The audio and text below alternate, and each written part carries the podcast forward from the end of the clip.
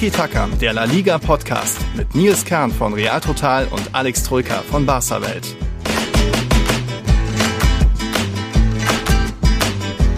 Hola todos, Classico total, ja. So voll könnte die Folge heute werden. Aber bevor ihr jetzt auch Alex hört und bevor ich auch noch was, naja, Wichtiges loswerden muss, dann hört ihr erstmal einen unserer Patrons. Das ist Manuel Schulzig, der war am Camp Nou. Und seine Aufnehmen, naja, ich sag mal so, die sprechen für sich. Los geht's. Servus Nils, Servus Alex. Hallo an die Tiki-Taka-Zuschauer. Ich melde mich hier live aus dem Spotify Camp Nou zum, ähm, zum El Clasico. Wir haben kurz vor Anpfiff. Die, äh, das Stadion ist oh, ziemlich voll. Das, obwohl es erst, wie gesagt, normalerweise kommen die Spieler, äh, die Zuschauer erst, ist das erst relativ voll, sobald zwei, drei Minuten vor Anpfiff ist. Und äh, das ist schon seit zehn Minuten eigentlich rappelvoll. Ähm, ich sitze relativ weit oben, deswegen hört man da drüben eventuell auch die Real Madrid-Fans. Äh, dritter Oberrang. Äh, mal gucken, was das so gibt. Ich melde mich später nochmal, aber kurz, kurzer Tipp dazu. Ich denke mal, das wird ein 3-1 für Barcelona werden. Aber mal gucken. Abpfiff! Sieg Barca 2-1! Campeones, Campeones, ole, ole, ole! Campeones, Campeones, ole, Barca gewinnt den umkämpften Klassiko mit 2 zu 1. Ich kann nicht beschreiben, was hier passiert ist. Unfassbar. Jetzt eskaliert ja nur irgendwas. Araujo und ich glaube Rüdiger ist es. Abseits der Kameras. Geist, ich kann es ich kann's nicht beschreiben. Hört's euch, hört, hört ins Stadion rein.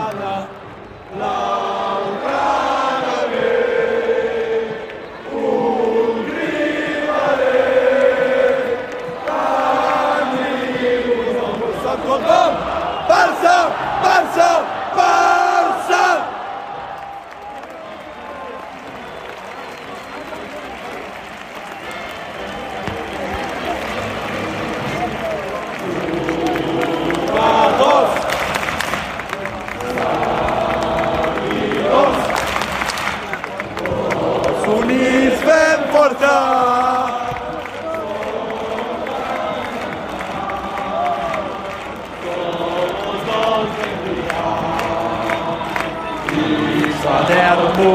Hasan el-Musrat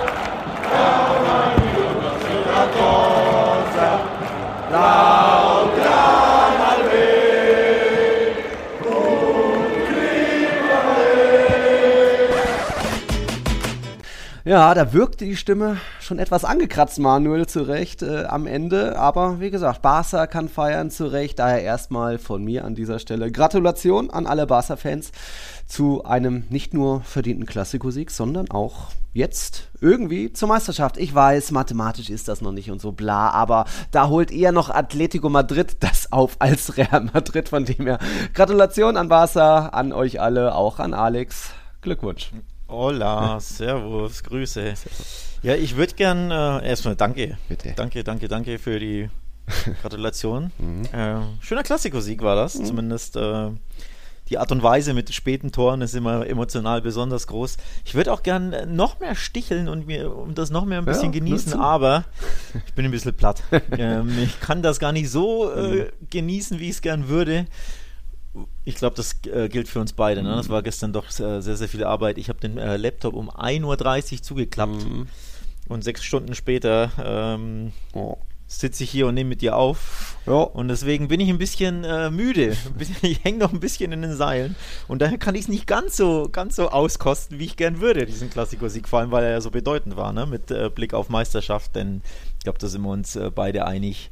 Und alle einig in ganz Spanien, das war es wohl jetzt. Ne? Ja, das war's wohl jetzt. Es sind natürlich noch zwölf Spieltage und nur zwölf Punkte. Na, nicht nur bis. Das ist nicht mehr einzuholen. Also dann müsste ja Real Madrid wirklich alles gewinnen und der, die Mannschaft sendet überhaupt keine Signale, gesch geschweige denn die Hälfte der noch übrig offenen zwölf Spieltage zu gewinnen. So erschreckend war das jetzt mal wieder und da, darüber werden wir heute natürlich reden. Viel über den Klassiker, über Meisterschaft. Wir haben auch sehr viel ähm, Input bekommen. Also nicht nur Manuel hat uns was zugeschickt. Danke dafür nochmal auch von Niklas und Michael wird es mal wieder was zu hören geben. Ihre Fazits so zum Spiel. Es gibt Fragen auch vom, was habe ich, Malte und Tom haben uns geschrieben. Dann generell müssen wir auch noch ein paar Ankündigungen machen. Ähm, damit können wir schnell anfangen, vom wegen, dass die letzte Folge war anfangs nicht bei Apple Podcasts zu hören. Wir wissen nicht warum, aber mittlerweile ist sie wieder da. Aber ich gehe mal davon aus, dass ihr trotzdem unsere Klassiker-Vorschau noch zu hören bekommen habt. War ja auch ganz nett. Ähm, und ähm, hoffen wir mal, dass das jetzt beim nächsten Mal wieder besser wird. Keine Ahnung, was da war, egal. Es könnte jetzt auch, willst du gleich? Ja, ich wollte nur sagen, ja, wir hatten Feed-Probleme mit Apple. Hm. Ähm, wissen nicht, woran es lag. Wir hoffen, wir konnten es beheben. Also ich habe heute früh, Montag früh nachgesehen, da war die Folge wieder da, aber drei Tage lang oder zwei war sie nicht da. Hm. Ähm, wir ja. haben unseren Host angeschrieben in der Hoffnung, dass es jetzt geht. Also wenn ihr diese Folge hört, dann hoffentlich auch über Apple. Mhm. Ähm, Hoffentlich ist das behoben, genau. Ähm, keine Ahnung, woran es lag. Also das ist die Ankündigung Nummer eins oder ja, die ja, Entschuldigung dafür, dass es nicht auf Apple war. Ja, aber bei den anderen ist es ja und mal sehen, wie es dann jetzt ist. Vielleicht Komisch, auch, weil es ja. bei eben unserem Host Podigy eine kleine Umstellung gibt, denn die bieten ja dort jetzt auch teilweise ähm, Werbung mit an, dass man als äh, Podcaster das mit dazuschalten kann. Das wollen wir demnächst auch mal versuchen. Vielleicht gibt es das jetzt auch schon so im Lauf, in der Hälfte in dieser Folge, aber auch da sind, haben wir noch ein paar Fragezeichen, dass man das auch nur irgendwie ein, zwei vielleicht mal macht pro Folge und jetzt nicht irgendwie drei, vier, fünf Werbeblöcke hat. Also nur, dass ihr schon mal Bescheid wisst, da könnte bald was kommen. Und ansonsten noch ein paar nette Ankündigungen. Wir haben neue Patrons bekommen. Swante Carlos ist dabei. Cooler Name. Hat uns noch nicht geschrieben, welcher Fan er ist. Und dann gibt es noch Tobias Frank und der schreibt, ähm, ich verfolge Tiki Taka seit den Anfangsstunden. Sensationellen Job macht ihr da. Für einen Schweizer Real Madrid-Fan ist es fast Pflicht, Patron zu werden. Da stimme ich zu. Grund 1 schreibt er, solche Projekte müssen unterstützt werden. Grund 2, Nils Kern und Real Madrid. Mhm. Und Grund 3, Troika ist der bekannteste Schweizer Wodka. Wird nicht gleich geschrieben, aber fast gleich ausgesprochen. Ah, guck an, wusstest du das schon? Nee, wusste ich nicht, wusste ich nicht. Ähm, übrigens auf Rumänisch, wenn wir hier schon bei ja. äh, Ähnlichkeiten sind, auf Rumänisch klingt mein Name wie Schnaps. Äh, okay. Zuika auf Rumänisch ist ein berühmter Schnaps. Zuika. Mit Troika, ja. Und Troika ist ja sehr, sehr ähnlich. Und Lecker. auf Rumänisch wird sogar noch ähnlicher ausgesprochen. Aha, aha. Ähm, von daher, ja, gibt es da wohl offenbar eine gewisse Ähnlichkeit zu äh, harten Getränken mit meinem Namen. Warum auch immer, keine Ahnung. Ja, pass, passenderweise hatte ich gestern Abend sogar äh, auf meinen Rum-Cola verzichtet. Stattdessen gab es Moskau Mule mit. Und irgendwie, ich habe es ein bisschen was Härteres fast schon gebraucht, um das zu ertragen. Wobei Moskau Mule, weiß ich gar nicht, ist der härter? Ja, ist halt mit, äh, mit Wodka drin. Rum-Cola ist ja bei dir eher so ein Zelebrationsgetränk. Ja. Ne? Und es gab ja gestern nichts zu feiern. Nein, nein, nein. nein. Von daher passt es ja dann so gesehen wieder. Ein bisschen ja. was Härteres drin, aber ist ja auch wie Limette und äh, Vitamine drin. Vitamine, ja, ja, klar. Dann, dann, sind wir doch gleich schon beim, beim unschönen Thema wieder. Es war mal wieder nicht schön und man hat sich ja schon bei der Startelf eigentlich gedacht, oh Gott, es wird wieder äh, der kontrollierende Ansatz. Und das war gegen Liverpool auch richtig so, weil da war Liverpool die Mannschaft, die irgendwie ins Risiko gehen musste und da haben dann auch viele Spieler Sinn ergeben. Aber du gehst ins Camp Nou, du weißt, du musst auf Sieg spielen, du musst was riskieren. Du hast im, im Endeffekt auch nicht viel zu verlieren. Also äh, wenn es bei neun Punkten geblieben wäre mit dem Unentschieden, hätte man auch jetzt schon gratulieren können zur Meisterschaft. Aber ähm, dann ist das wieder so so wenig, was Ancelotti in der Startelf bietet. Ich glaube, vom Co-Trainer vom FC Barcelona gab es vor dem Spiel ein Interview von wegen, ja, das ist genau die gleiche Startelf, die wir erwartet haben, keine Überraschung. Und das, das ist einfach Ancelottis Real Madrid. Da gibt es keine Dinge, wo sich ein Trainer, der gegnerische Trainer, noch kurzfristig äh, auf, äh, irgendwie noch einstellen muss. Was sind hier, was kann man hier erwarten? Ja, es war auch ein bisschen anderes System, 4 zu 3 1, das Modric so ein bisschen den Spielmacher gemacht hat, aber trotzdem war es, wie wir befürchtet haben, auch in der Vorschau, oder wie ich befürchtet habe, von wegen, sehr viel Vinicius und sonst kein Plan B und sehr viel Kontrolle und wenig Tempo und wenig Feuer. Und Benzema war überall nur nicht im Strafraum. Und nein, so hat man den Sieg nicht verdient gehabt, auch wenn die ersten fünf oder zehn Minuten noch okay waren. Aber nach der Führung dann so in den Verwaltungsmodus wieder zurückzufahren und dann teilweise um die Gegentore zu betteln und auf Courtois zu hoffen. Nein, so hast du den Sieg nicht verdient, so hast du auch die Meisterschaft nicht verdient. Und das sieht man oft. Und da eben nochmal Gratulation zum Sieg und zur Meisterschaft. Tja, äh, viel, viel drin. Mhm. Ähm, ich, ich fange auch mal an mit der Aufstellung. Ähm, da, ich habe ja ne, logischerweise einen anderen Blick, bin ja nicht so nah dran am Verein wie du. Ähm, habe dementsprechend ja einen anderen Blick, ich will jetzt nicht sagen objektiver, aber von außen blickt man ja anders auf eine Aufstellung als äh, als, als Fan, ne? also weniger emotional auch. Mhm. Und meiner, meiner Ansicht nach war die Aufstellung auch nicht überraschend. Mhm. Ähm, für mich auch ein Ticken oder ich sag mal so, ich war jetzt nicht so traurig drüber, als ich die Aufstellung gesehen habe. Mhm. Was er da aufbietet, Ancelotti, vor allem ähm, zwei Personalien. Die eine, die offensichtliche war, Valverde als rechts außen, Mhm. da weiß man natürlich, das ist wie Gavi im Endeffekt, ne? der, der ist da zwar auf dem Papier aufgestellt, aber im Endeffekt ist er ein Mittelfeldspieler. Mhm. So, das heißt, dir fehlt rechts vorne einfach eine Angriffsspitze im normalen 4-3-3. Also du wählst die auf gut Deutsch die sicherere Variante. So, kann man natürlich machen. Wenn man aber gewinnen muss, auswärts bei der Top-Mannschaft, ist es vielleicht ein bisschen zu wenig offensiv auf dem Papier und so kam es dann ja auch. Zudem kommt, aus meiner Sicht, ist Valverde seit Wochen oder im, äh, im Kalenderjahr 2023 nicht in der Form wie im Kalenderjahr, wie in der Hinrunde 2022. Meiner Meinung nach. Ich sehe, wie gesagt, nicht jedes Spiel 100% über, 100, äh, über 90 Minuten und schaue da analytisch, aber für mich hat er nicht diese Form, die er davor hatte. Sprich, das ist ein bisschen stumpf dann auf rechts. Das war vor dem Spiel mein Gedanke Nummer eins und mein Gedanke Nummer zwei, weswegen ich quasi froh ein bisschen war oder erleichtert, dass es nur die Aufstellung war. Kamavinga auf der 6. Da hatte ich viel mehr Angst und Respekt oder hätte ich gehabt, wenn da Chouamini gespielt hätte. Jetzt weiß ich natürlich nicht, wie der in Form ist, ob er angeschlagen war, keine Ahnung. Ne, bin ich nicht genug nah dran. Aber als ich gelesen habe, Kamavinga auf der 6 anstatt Chouamini, dachte mir auch, ja, okay, nehme ich. Pass auf, Spiel rum. Kamavinga, ich habe es nachgesehen, hatte 39 Ballkontakte.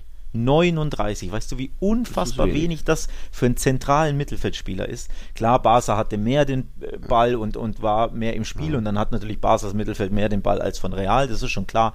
Aber 39 für deinen Sechser ist einfach viel, viel, viel zu wenig. Ähm, zum Vergleich, Frankie de Jong hatte 100 Ball.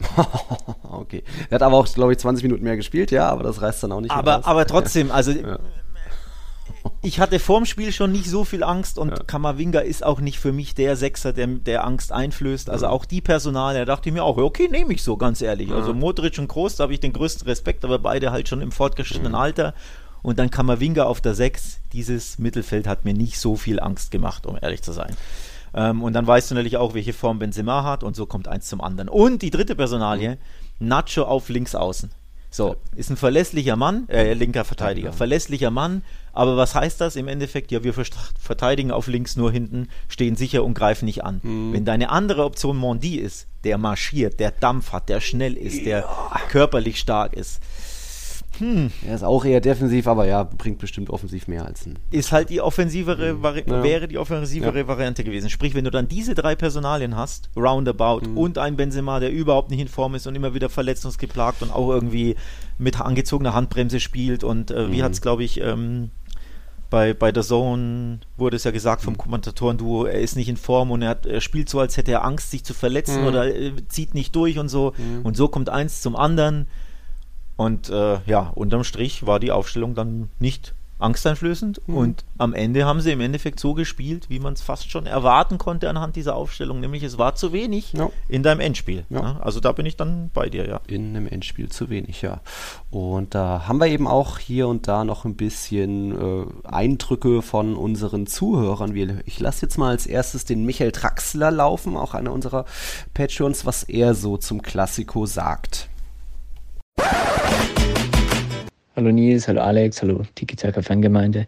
Ich glaube, ich bin seit etwa drei Jahren nicht mehr so unbeschwert in den Klassiko reingegangen, einfach weil die Vorzeichen so gut standen und auch wenn es jetzt wirklich sehr unerfreuliche Nebengeräusche gab neben dem Platz, umso schöner, dass sich die Mannschaft auf den Platz konzentrieren konnte und das wirklich einfach gut bis sehr gut ähm, gespielt hat.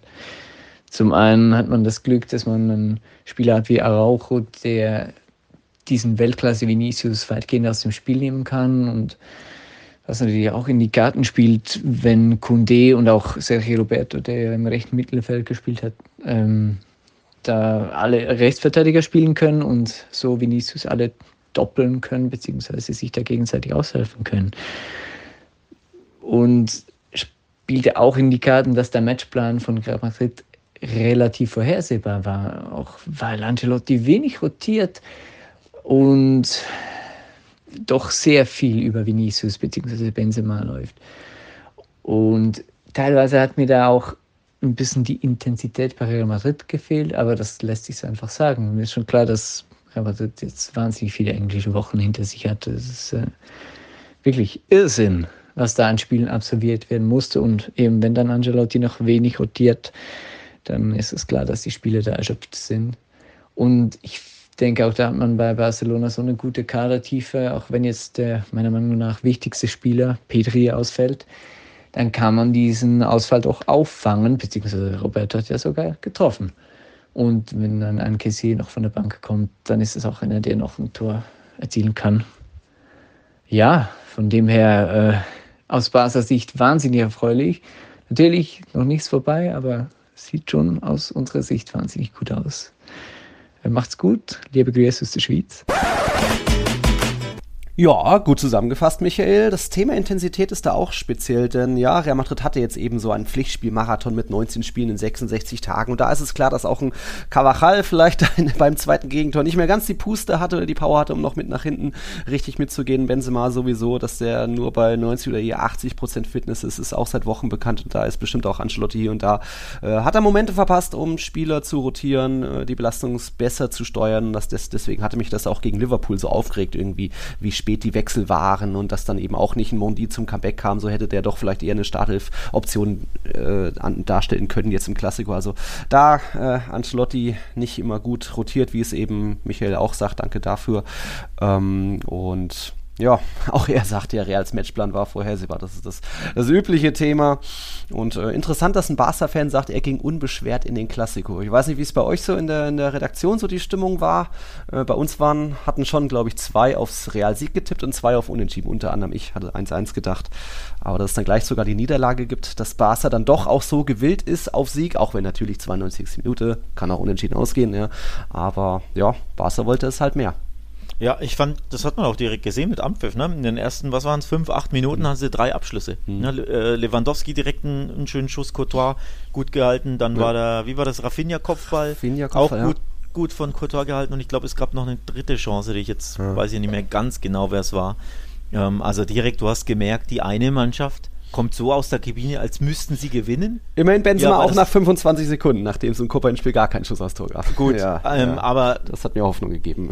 Die lebendigere Mannschaft, äh, die, die, die, motivierter, giftiger, galliger aus der Kabine war, waren die mit neun Punkten Vorsprung, mhm. die also nicht gewinnen müssen, sondern denen das Unentschieden äh, gut gereicht hätte das war, fand ich dann auch schon ein Zeichen. Und wie gesagt, die erste Halbzeit war, war, war Barca für mich ganz klar besser. Mhm. Das 0-1 war natürlich eine Farce, ne? Also äh, absolut lachhaft, dass da ja. der Ball äh, so ins Tor prallt. Passt natürlich, oder anders gesagt, ein bisschen ausgleichende, naja, ich weiß nicht, Gerechtigkeit, ah. aber ausgleichendes ja. Glück, Unglück aufgrund ja. der letzten Wochen, wie Barca reihenweise eine Spiele gewonnen hat, ne? wo, wo Cadiz hat dem Monster Chancen vergeben, Girona, Bilbao, Latte und auf der Linie und so, ne? Also die haben alle ihre richtig guten Chancen nicht reingebracht und wie kassierst du dann ein Gegentor durch so ein bescheuertes Ding, das abgefälscht ist? Ja, also so gesehen ein bisschen ausgleichende wird fast Glück sagen, genauso, genauso Slapstick wie im Copa-Hinspiel, wo er auch irgendwie Bing, Bing, Bing, Ping-Pong und dann Militao das Eigentor macht, was dann den Unterschied ausgemacht hat. So, ja, ja stimmt, stimmt, das war ja auch ein Eigentor, ja. Ich habe hab das völlig verdrängt, genau, ja. Wobei da, dem ging immerhin eine, eine Top-Torchance voraus, ne? Aber klar, Ping-Pong-Eigentor, ja. ja.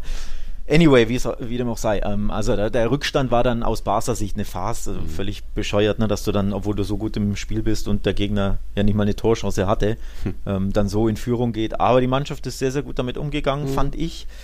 Und äh, bei Real denkt man sich auch, naja, ihr führt jetzt 1-0, eigentlich sollte euch das jetzt zwei, drei, vier Schübe geben, aber ja. nee. Da, da, kam dann, fand ich, wirklich bis zur Halbzeit viel zu wenig von Real mhm. Madrid.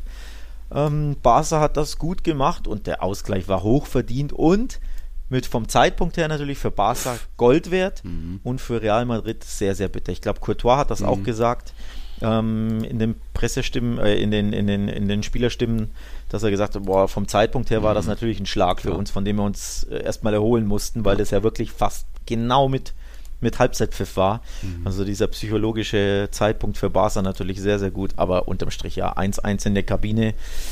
Mhm. Hätte auch anders stehen dürfen. Ähm, mhm.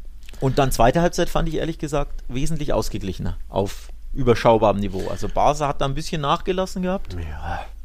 Und Real hat. Ihr musstet ja nicht.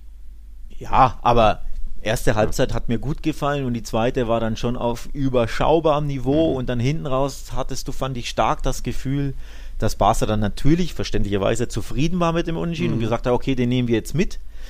Und die beste Phase von Real Madrid war nach den vielen Wechseln, Ja. als Asensio reinkam. Der fand ich als Einwechselspieler ein Top-Spiel gemacht hat, der wirklich einen super Impact hatte.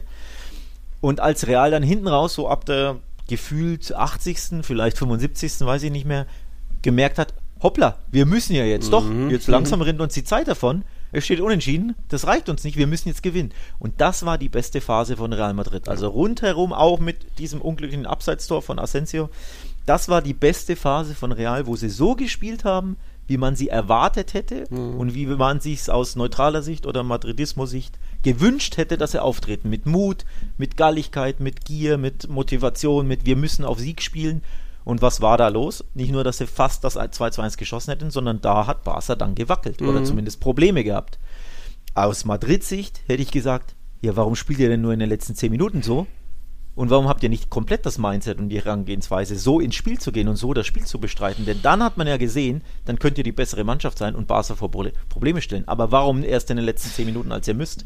Die- und das muss man Ancelotti ankreiden, Genau. finde ich. Die Antwort ist Carlo Ancelotti, dass der wenig Mut hat, Risiken einzugehen, äh, auch mal Experimente zu machen oder irgendwie groß zu überraschen. Der hat einfach dieses riesige, naive Vertrauen in seine jahrelangen Stammspieler, ob das große Modric, Benzema sind, hat dann auch nicht die Eier, mal einen, was weiß ich, nur 80% fitten Benzema mal auf der Bank zu lassen, um da ein bisschen variabler zu sein, denn Vinicius braucht Benzema nicht mehr. Benzema braucht eher Vinicius mittlerweile, also wird ein Benzema mittlerweile mehr mitgeschleppt. Äh, Es gibt, ja, man hätte, man, man hat gesehen, wie Asensio Feuer hatte, wie auch Ceballos, was der noch mitgebracht hatte. Das war dann ein anderes Real Madrid. Auch noch nicht mega überragend, aber ähm, ja, warum hätte, haben die nicht von Beginn an gespielt? Warum dann wieder mit den gleichen wie immer?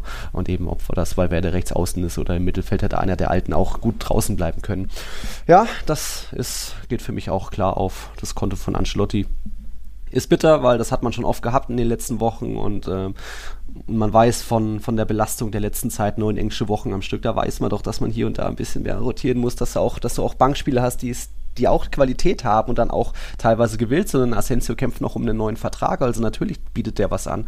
Ja, und dann trotzdem werden die Spiele im Spiel draußen gelassen. Also ja, das ist äh, sehr bitter, aber trotzdem Barca dann eben auch ähm, mal wieder diese Effektivität gehabt, wie in den vielen engen Spielen und dann machen sie noch das und dann das schweißt natürlich auch noch mehr zusammen, wenn du schon in der 45. Minute das Tor machst und dann noch in der 92. Das gab es glaube ich auch noch nie, dass in beiden äh, jeweils letzten Minuten mehr oder weniger da die Tore fallen in dem Klassiko, auch da historisch irgendwo.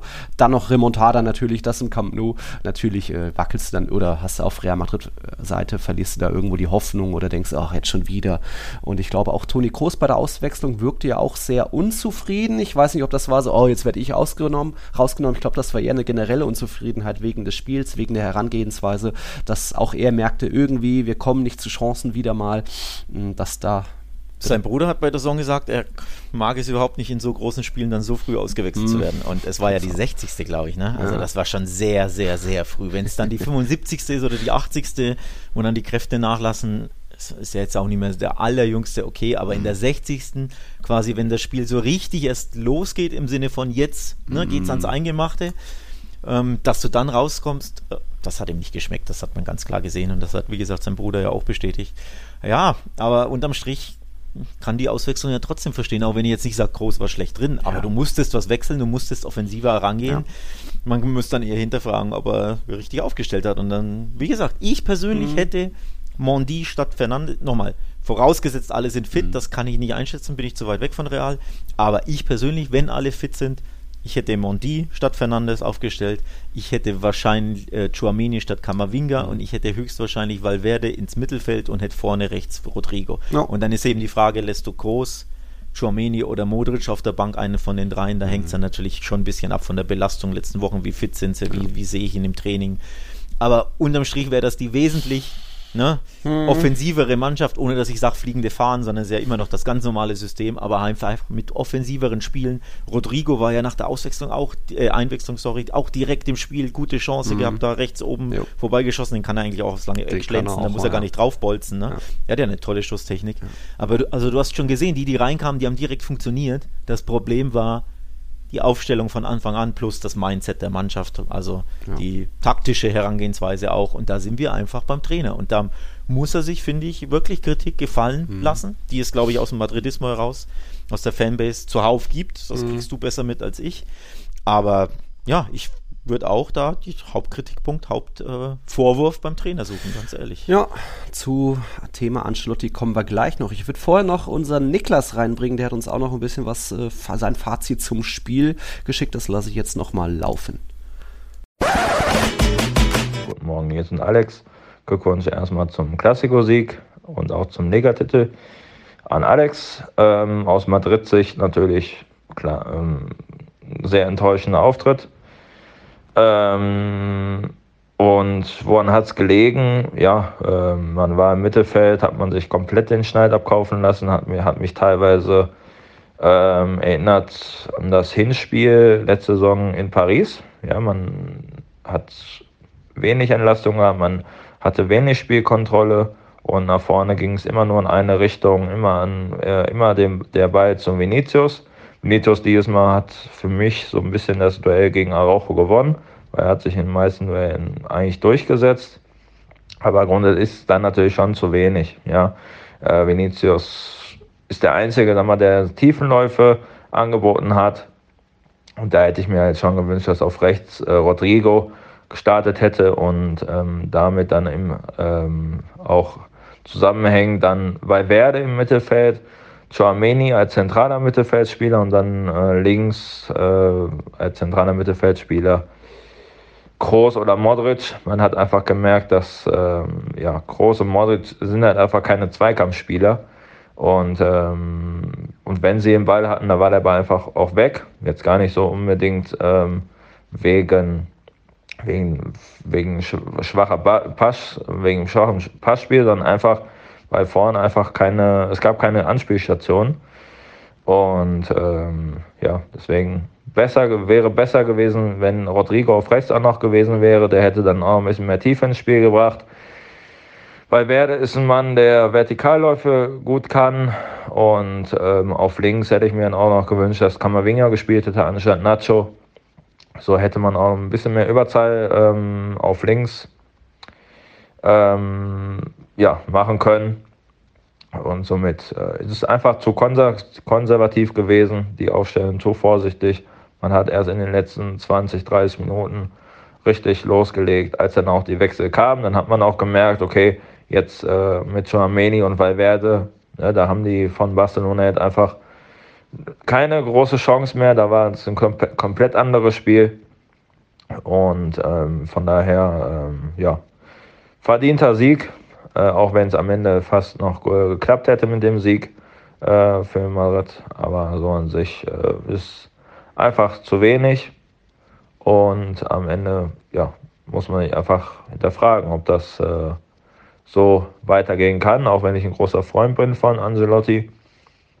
Aber er muss natürlich auch sehen, okay, wenn so, wenn so ein Spiel ist gegen Barcelona, wo du ein Risiko eingehen musst, dann äh, musst du da auch einfach mal anders, anders auftreten. Ist so. Ist so, ja. Fast hätte es doch irgendwie dann 1 zu 2 aus Barca Sicht gestanden, wenn das Asensio-Tor gegolten hätte. Aber ich glaube, also es gab da schon auch wieder äh, Madridismo, was ich auf, auf Twitter gesehen habe, viele Polemiken von wegen, oh, schon wieder Verschwörungen hier.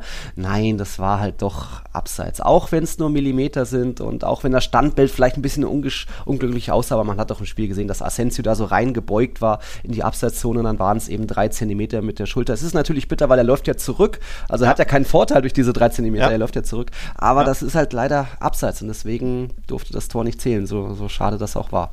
Ich habe das Freund noch auf, auf WhatsApp direkt geschrieben, dass das ein super unglückliches Ab, äh, Abseits ist. Es ist ja eins, mhm. aber er hat null Vorteil davon, wie du schon sagst, weil er zurückläuft. Ja. Ne? Er läuft ja nicht nach vorne, ja. sondern raus aus dem Abseits und einen Split-Second später ist er nicht mehr im Abseits. Also auch da, ja. natürlich der korrekte Call, klar, kannst dich nicht beschweren. Ähm, aber super unglücklich für Real Madrid und super glücklich für Barca auch. Ne? Wir reden ja wirklich von Millimetern. Aber ja, abseits des Abseits kannst du halt wenig, wenig gegen sagen. Trotzdem auch auf, auf Marker übrigens. Ähm, habe ich direkt mit Spielschluss gesehen, dass ja. das sofort Artikel gab, ja, und das Abseits diskutabel und so. Mhm. Äh, ich habe da nicht drauf geklickt, mhm. wer da mhm. was zu diskutieren hat, aber allein wenn ich schon die, die Überschrift sehe, dann weiß ich schon, ne, Leute, ey, ganz ehrlich, wie kann ein Medium so. Ja. Ne? Das ist nicht gut. Genau, unabhängig davon, ähm, es ist eine de facto richtige Entscheidung, so, so Ja. unglücklich sie ist. Da gibt es eigentlich dann nicht viel Ja. zu diskutieren und debattieren. Überhaupt, äh, kurzes Lob noch. Ich fand, der Schiedsrichter hat grandios stark gepfiffen. Ähm, also im Sinne von keine Fehler, Ja. keine bescheuerten äh, Entscheidungen, keine bescheuerten gelben Karten wie Matteo Lajos für Nichtigkeiten. Ähm, hat er alles gut im Griff. Also ich möchte hier, wie wir meckern, vor allem ich meckere jede Woche Mhm. über die Schiedsrichter reihenweise in gefühlt, ähm, keine Ahnung, acht von zehn Spielen. Ich finde, Ricardo de Burgos äh, äh, Bengoechea muss man hier echt mal loben. Tolle Spielleitung im schwierigsten Spiel überhaupt. Alles richtig gemacht für mich, von daher großes Lob mal an den Schiri. Kann man ja auch nicht jede Woche sagen. Oh, ich sag höchstens, wenn Nacho so früh gelb sieht, hochverdient natürlich, dann muss auch Sergio Roberto früh gelb sehen und dann wird er vielleicht am Ende noch mit gelb-rot. Aber gut, das ist da, Real Madrid hat den Sieg nicht verdient gehabt, deswegen fertig. Wir sind jetzt noch bei einem Punkt, äh, was ich taufen würde, bezeichnen würde als schlechte Verlierer. Denn schon angelehnt an diese äh, Abseits, richtige Abseitsentscheidung, war, hat mir dann auch sehr sauer aufgestoßen, ähm, Carlo Ancelottis Aussagen auf der Pressekonferenz, wo es eben dann unter anderem um den Pfiff ging, aber auch eben so, wieder viel Schönrederei dabei war. Ancelotti sagte unter anderem, das Spiel war von der ersten bis zur letzten Minute komplett. Am Ende gewinnen wir aufgrund eines Abseitspfiffes nicht, bei dem wir immer noch Zweifel haben, ob er korrekt war. Dieser Zweifel ist da und mit diesem Zweifel fahren wir nach Madrid. Ich gehe mit Stolz auf mein Team aus diesem Spiel heraus. Das Spiel war sehr gut. Nein, alles nein. Darauf kann man nicht Alter. stolz sein. Das Spiel war nicht sehr gut Alter. von Real Madrid und es gibt da auch wenig Zweifel. Ja, knappe Entscheidung und nicht glasklar, aber trotzdem war es abseits und äh, kann auch sein, vielleicht, dass er nicht die Wiederholung gleich gesehen hat und das nur zugeflüstert, aber so darfst du dich als Trainer äh, nach einer verdienten Niederlage, Klassiko-Niederlage nicht auf einer PK präsentieren. Da musst du auch mal irgendwo dem Rivalen den Respekt zollen und sagen, war auch richtig gut und jetzt Liga ist so gut wie gelaufen. Wir müssen natürlich noch kämpfen. Den Trainer wird nie sagen, von wegen, das war es jetzt schon klar, aber irgendwo hat mir da einiges an Stil gefehlt ähm, und schon in Real Madrids Hymne steht, dass wenn man verliert, die Hand gibt und deswegen war das ähm, auch nicht würdig. Also sowohl Aufstellung, was wir schon gesagt haben mit der Herangehensweise Taktik, als auch danach die Aussagen äh, nicht königlich. Puh, also wenn, wenn das sein, seine Analyse ist des Spiels, Mhm. also und auch die interne Analyse ist, ne, die externe gegenüber der Presse, das ist ja meistens das eine. Das heißt ja nicht, dass die ähm, Trainer immer da die Wahrheit sagen, weil du willst ja deine Mannschaft in Schutz nehmen, nicht Mhm. Ja. immer kritisieren, bla bla, ne? Verstehe ich schon, aber wenn das auch die interne Analyse ist, Ja. dass man gut gespielt hat und all, ähm, auf Augenhöhe war, dann wundert es mich nicht, dass die Mannschaft so spielt, wie sie spielt, nämlich fast schon lasch in einem Endspiel, Ja. denn das steht und fällt dann schon mit dem Trainer. Also das ist, da bin ich dann schon auch bei mm, Schönreder, Mhm. Schönrednerei, Schrägstrich Augenwischerei und nicht knallharter Analyse, dass man nicht gut genug war in diesem Endspiel. Natürlich hätte das 1 zu 1 am Ende dann auch Bestand gehabt und äh, oder, oder wäre okay gewesen vom Resultat her, auch von den Leistungen her. Es war jetzt, ich will jetzt Real Madrid auch gar nicht so schlecht reden, ich Ja. fand sie so schlecht nicht. Aber für du musst im Camp nur gewinnen, Ja. also ein absolutes Endspiel, das, Ja. das musst du fast wie ein Champions League Finale angehen. War es viel zu wenig, es war zu zurückhaltend und dann kannst du nicht sagen, wir haben gut gespielt und bla. Nee, das war dann zu wenig. Ihr hättet natürlich knapp gewinnen können, wenn das kein Abseits ist. Mhm. Ja, aber du musst ja die, trotzdem die Leistung einer Mannschaft in 90 Minuten sehen. Und nicht nur die letzten 10. Für mich waren sie in 10, lass es 12, 14, 17 Minuten Jo. hinten raus gut. Jo. Und davor war das viel zu wenig, Jo. um gew zu gewinnen. Und das muss ja dann deine Analyse deines äh, Trainers sein und nicht, wir haben gut gespielt und Ja. also von daher bin ich da schon bei dir, dass das ja Augenwischerei ist, was er da treibt. und das nicht war- zum ersten Mal Genau, übrigens, genau, ne? genau, das wollte ich. Das war jetzt nicht das erste Mal. Wir haben jetzt schon die dritte Klassiko-Niederlage in Folge. Supercoppa war krass, weil Real irgendwie nicht wollte, aber Copa-Hinspiel war es ja auch schon, wo ich mich tierisch aufgeregt habe, dass da auch Ancelotti nur sagte, Eike repetier, wir müssen das Spiel einfach nochmal wiederholen und dann wird das schon reichen im Kampf, nur am 5. April. Nee, wird, wird nicht reichen. Äh, so nicht. Aber äh, gut, wir, wir haben noch ein bisschen was an äh, Feedback-Input von unseren äh, Patreons. Jetzt kommt eine Aussage vom Malte, das lese ich auch mal vor. Malte schreibt, das Spiel gestern war jetzt zwar der ultimative Sargnagel für die Liga, aber es war ja gestern all das, was den Abstand erst auf neun Punkte hat wachsen lassen. Stillstand ist Rückstand, das wird manch einer wohl nie lernen. Benzema, Kroos, Modric, alle drei sind komplett untergetaucht gestern. Man kann sich einfach nicht komplett auf so alte Spieler verlassen, egal wie viel Qualität sie haben. Warum Ceballos in der aktuellen Form den, ihnen den Vortritt lassen, versteht auch keiner. Das war gestern, da war gestern viel mehr drin als so ein Auftritt. Das Ding geht zu 50% auf Carlo und zu anderen 50% auf Perez. Gestern hat man mal wieder deutlich gesehen, gesehen, dass die von allen Seiten geforderten Verstärkungen für die Außenverteidigung und den Sturm unabdinglich waren und uns allen sportlichen Ziele gekostet haben dieses Jahr. Was Kaderbesetzung und taktische Weiterentwicklung angeht, wurde einfach in Barcelona seit dem Sommer viel, viel mehr richtig gemacht. Ja, lasse ich mal so stehen, weil alles richtig gesagt. Boah, knallhart. Ja, schon. Ja, aber das ist halt das. Das ist eine knallharte Analyse, ja. die schonungslos ist, die vielleicht auch ein bisschen unbequem ist oder sehr unbequem ist, die ein bisschen wehtut.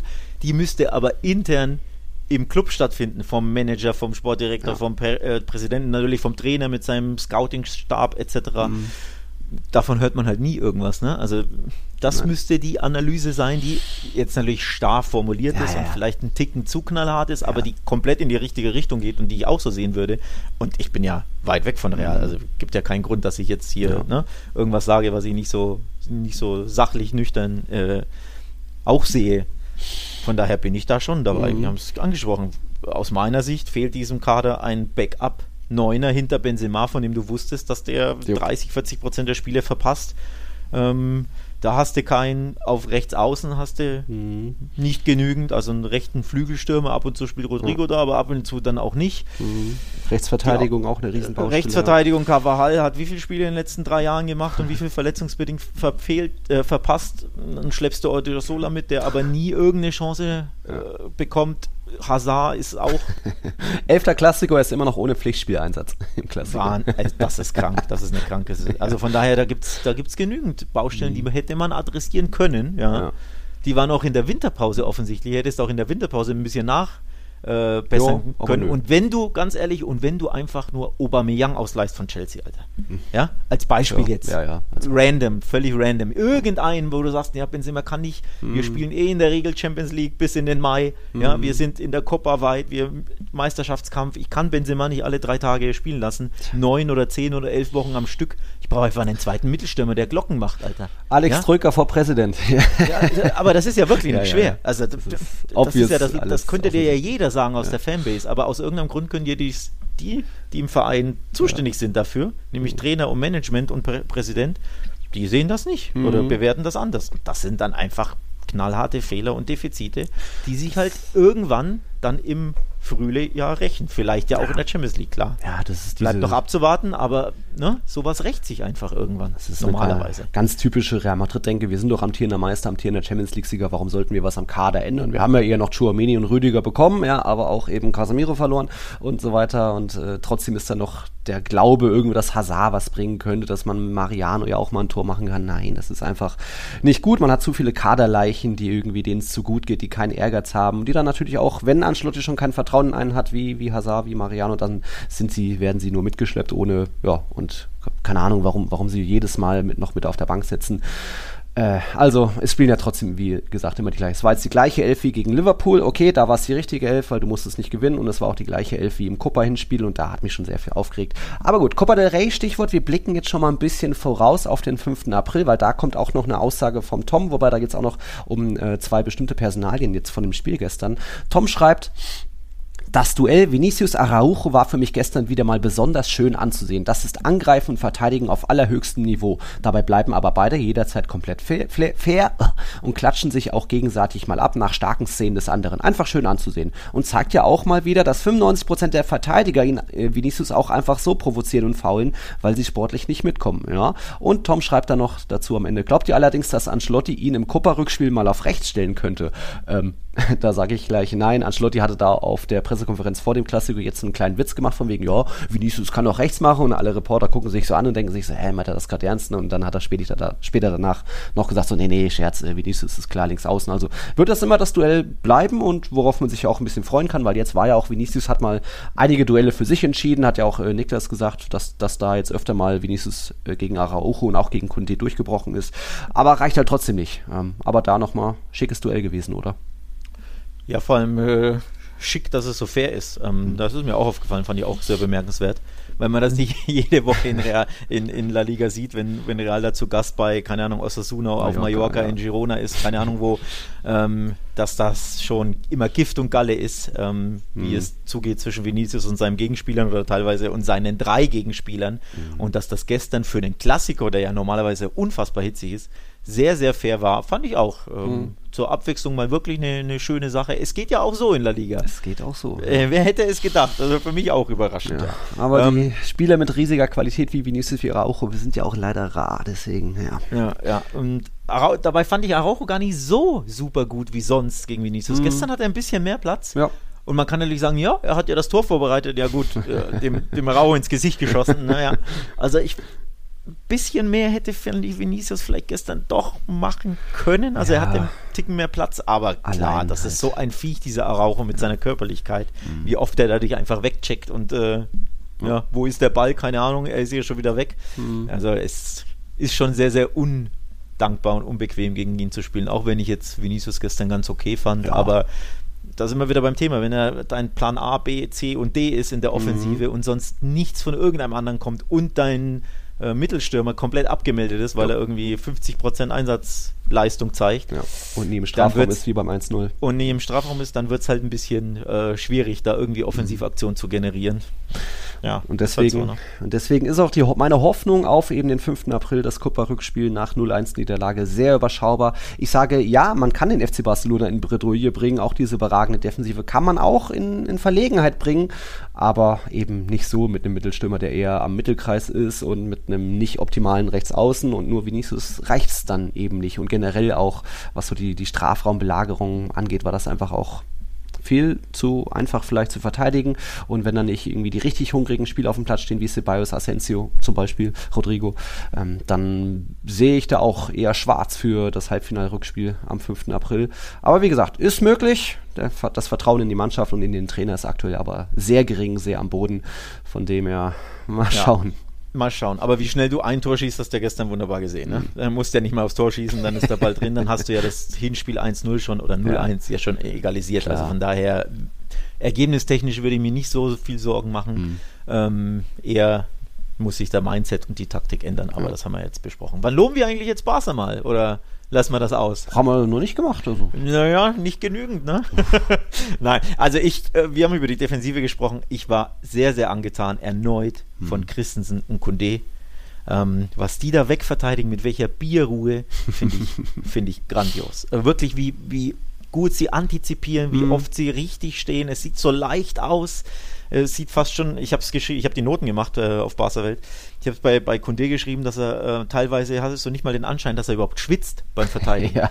ähm, also es hat mich schon wirklich beeindruckt, wie relaxed, wie gelassen, wie routiniert da die beiden natürlich auch mit Araujo im Verbund ähm, verteidigt haben. Also das ist schon mhm. wirklich sehr, sehr sehr, sehr stark. Äh, finde ich, sollte man schon auch loben. Bei aller berechtigten Kritik an Benzema und der Aufstellung und ja. dem offensiv zu zögerlichen von Real Madrid sie spielen halt auch gegen die beste Abwehr Europas, also in Ligen zumindest. Mhm. Ne? In Europa, international, klar, Champions League, Europa League sieht das anders aus, weiß ich. Mhm. Aber dass das eine Top-Abwehr ist, hat man gestern schon auch gesehen, wie oft sie ja frühe Bälle auch ablaufen, ne? Im, im Gegenpressing mhm. da gut, ähm, teilweise an der Mittellinie ähm, dazwischen spritzen, äh, Christensen, Busquets, Kunde, wie sie alle heißen, Araujo, das ist schon auch top. Und ich finde, das sollte man schon auch loben bei aller, wie gesagt, berechtigten Kritik an Real Madrid. Ja, ja, klar, die beste Defensive und eben Testegen auch super aufmerksam. Da gab es auch so früh eine Szene, wo dann äh, Vinicius mal gegen Araujo und Kunde so einmal durchgetrippelt ist, aber dann Ball leicht zu weit vorgelegt, dann war Testegen ja. schon da. Also ja, das war eine top, kaum eine Chance gegen die. Top, top Aktion von mhm. Vinicius, fand ich auch klasse. Ähm, kannst du keinem Verteidiger irgendeinen Vorwurf Nein. machen, das ist einfach ein Weltklasse-Dribbler. Ja. Ähm, ja, und da war Testegen aufmerksam, ja. Das ist ja das, ne? Du hast da eine, eine Wand in der Defensive mhm. und wenn du vermeintlich um die Wand rumkommst, steht eine zweite ja. Wand dahinter, die, die im Tor steht. Also und auch Frankie de Jong fand ich gestern grandios. Ja. Ähm, wie, wie, wie, viele Bälle er abläuft, wie sicher er im Passspiel ist, wie, wie stark er im Umschaltspiel ist, im Antizipieren, welche Räume er zulaufen mhm. muss, etc. Er ist einfach in der Prime. Mhm. Und das ist dann schon auch ein tickenden Unterschied ne, zu ja, Ach, hätte er nicht Groß und Modric gegen den Ball. ja.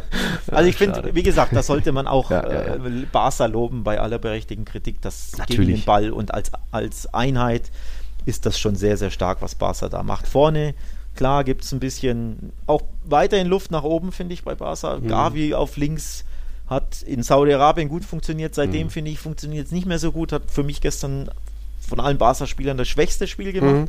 meiner Meinung nach. nachzulesen in den Noten, wie gesagt, die schwächste Note. Ähm, Lewandowski war gut im Spiel, aber den musst du halt einsetzen, wenn du das nicht hinbekommst. Ja. Das bekommen sie im Jahr 2023 sehr, sehr selten hin. Komisch. Hat ja auch sehr, sehr wenig Tore im Kalenderjahr geschossen. Dann geht dir das natürlich ab. Rafinha hat mal geile Aktionen, dann siehst du ihn 23, 25, 30 Minuten gar nicht. Das mhm. finde ich dann auch immer ein bisschen, da wünsche ich mir dann Ticken mehr. Ne? Also er hat dann zwei, drei gute Abschlüsse oder eine geile Flanke mit Schnitt, aber dann einfach 20 Minuten berührt er keinen Ball. Ja. Das ist auch bei ihm immer so ein bisschen äh, zwei Gesichter, habe ich es genannt. Also offensiv finde ich Barca nach wie vor generell Luft nach oben. Mhm. Auch wenn gestern natürlich, ne, sie hatten, muss ich mal nachgucken, wie viele Abschlüsse? 15, 17, irgendwie sowas? Ähm, 17 Torschüsse, 17, genau. 12, ja. ähm, 17, 12, wobei von den 11 kamen ja nur von Real Madrid nur drei aufs Tor. Ja, ja, also das ist dann auch wieder, ne? wir reden von einem Endspiel, wir reden von einem Must-Win-Sieg. Drei Schüsse für Testegen und keinen muss der wirklich gut halten. Also er hätte ja den Torwart aus der vierten Mannschaft reinstellen können. Der hätte ja auch nicht anders gehalten. Das war dann offensiv trotzdem wieder zu wenig, was oh. aber eben auch an der starken Defensive von Barca liegt, wie gesagt. Ja, ja, ja. Also, ich, ich, gratuliere ja nicht umsonst schon zur, zur Meisterschaft, weil ich auch einfach nicht glaube, dass sich das Barca noch aus der Hand nehmen lässt. Sie haben auch keine Doppelbelastung mehr. Real hat die schon. Also, deswegen war ich von zwölf Spieltagen muss Real auch erstmal noch überhaupt zehn gewinnen. Also, wenn es am Ende acht werden, damit man irgendwie auf Platz zwei am Ende abschließt und nicht noch von Atletico überholt wird, die auch sehr gut in Form sind, äh, ja, dann ist das jetzt das, das Minimalziel. Und das Hauptziel muss jetzt eher gelten, äh, dass man euch das nationale Triple verwehrt, dass man euch im Halbfinale noch auswirft, äh, weil sonst die Feierlichkeiten, au, au, au. Oh, wow, ja, oh, wow, wow. Äh, ihr das nationale Triple feiern und Real irgendwie dann nichts. Ja, ich weiß, Copa und Champions League ist noch möglich, aber puh, Mannschaft macht einfach keinen guten Eindruck aktuell. Gut. Jo, dann war ich das würde sagen, Klassiko total jetzt erstmal. Ja, Klassiko-Thema abgeschlossen. Mhm. So, wir schnaufen jetzt eine Runde durch. Ja. Äh, und dann würde ich sagen, schauen wir mal drauf, was noch so in La Liga passiert ist. Ja, ich würde fast mal wieder, äh, ich habe mir nochmal neugierig halber auf die Rückrundentabelle geschaut. Real Madrid jetzt auf Platz 6 abgerutscht. War es natürlich erster, Atletico zweiter, über die reden wir auch noch. Und auch neu auf Platz 5 jetzt. Darauf kommt keiner, überlegt's euch kurz, wer ist irgendwie gut drauf. Wir hatten in der letzten Folge schon gesagt, so Celta ist wieder besser drauf. Ja, die sind dritter, Betis ist vierter und auf Platz 5 jetzt in der Rückrundentabelle ist einfach fucking Retafe. die haben jetzt mal wieder oh, natürlich der FC Sevilla mit 2-0 ah, besiegt, warum auch nicht. Sorry, aber die, falls, falls Retafe-Fans zuschauen, äh, zuhören, sorry, nicht zuschauen, äh, eine kleine Entschuldigung, mhm. aber gibt es Retafe-Fans außerhalb von Retafe? Ich glaube nicht. Also von daher müssen wir uns wahrscheinlich nicht entschuldigen. Wer weiß, wer weiß. Oh, Jetzt haben die wieder so ein Endspiel ja, gewonnen, ne? Mann. Ja. ja, war ein Endspiel. Die sind dadurch an den FC Sevilla vorbei in der Tabelle. Haben jetzt einen Punkt mehr. Also das ist schon mal irgendwie beeindruckend. Natürlich wieder vom FC Sevilla zu wenig. Es gab hier und da Chancen auf beiden Seiten. Natürlich auch viele Fouls und äh, eklig von Retafe. Aber irgendwie so richtig unverdient war der Sieg dann auch nicht. Ähm, und Sevilla mal wieder Defensivfehler. So ist das 1-0 entstanden durch Munir. Äh, die bleiben weiter da unten kleben. Sind auch super launisch, diese Truppe. Das ist echt unfassbar. Äh, blamieren sich fast in der Europa League oder zittern sich weiter äh, in der Türkei und jetzt dann irgendwie in Getafe zu verlieren. Aber gut, noch sind sie 14. und Getafe 13. Dann ist das Thema auch schon wieder vorbei.